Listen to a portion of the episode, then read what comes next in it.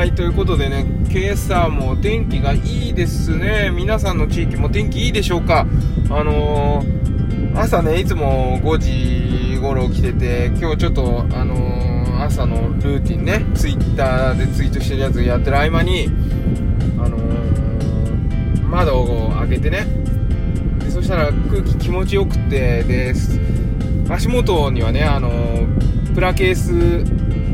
メダカっていうかプラケースビオトープが置いてあるんですよ。でまだやり始めたばっかりなんで、あのー、自然の生き物っていうか藻とか生えてないしなんか他の生き物来てないしっていうんで、あのー、それはいいんだけどでそれを見ながらねちょっと上を見上げたらあ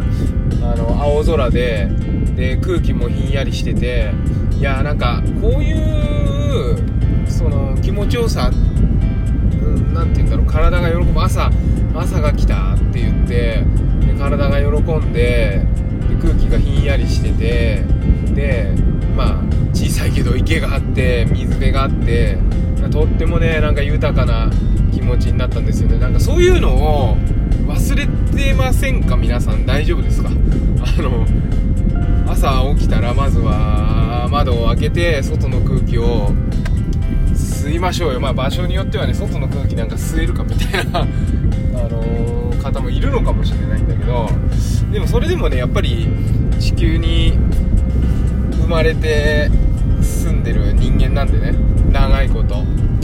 その朝が来るとかっていう朝が来たっていうことはとっても大切なんだろうなっていうふうにその体全体が理由もなく喜んでることを思うと、えー、そう感じるんですね。で多分ねあのー、人間って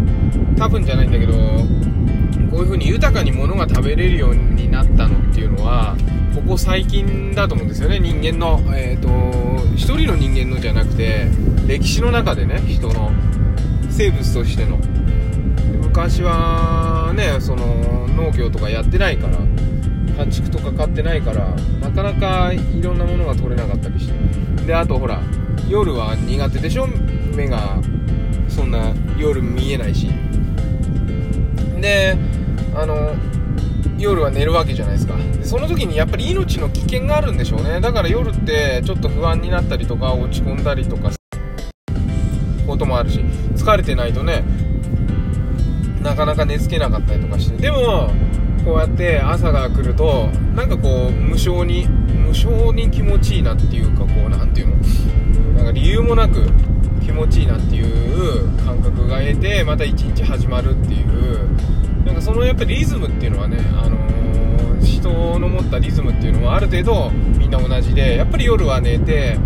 朝起きてっていう方が、えー、細胞が喜ぶんだと思うんですよね。だからやっぱりね、あのー、あとそうそう水辺があるっていうことの安心感ね。水辺って言ったってさすごいちっちゃいプラケースなんだけどでもそこになんかメダカの赤ちゃん泳いでてタニシがいてでみんな元気みたいなのを見るとああ自分たちも生きられるんだ今日もみたいななんかそういう、あのー、古代のね細胞遺伝子が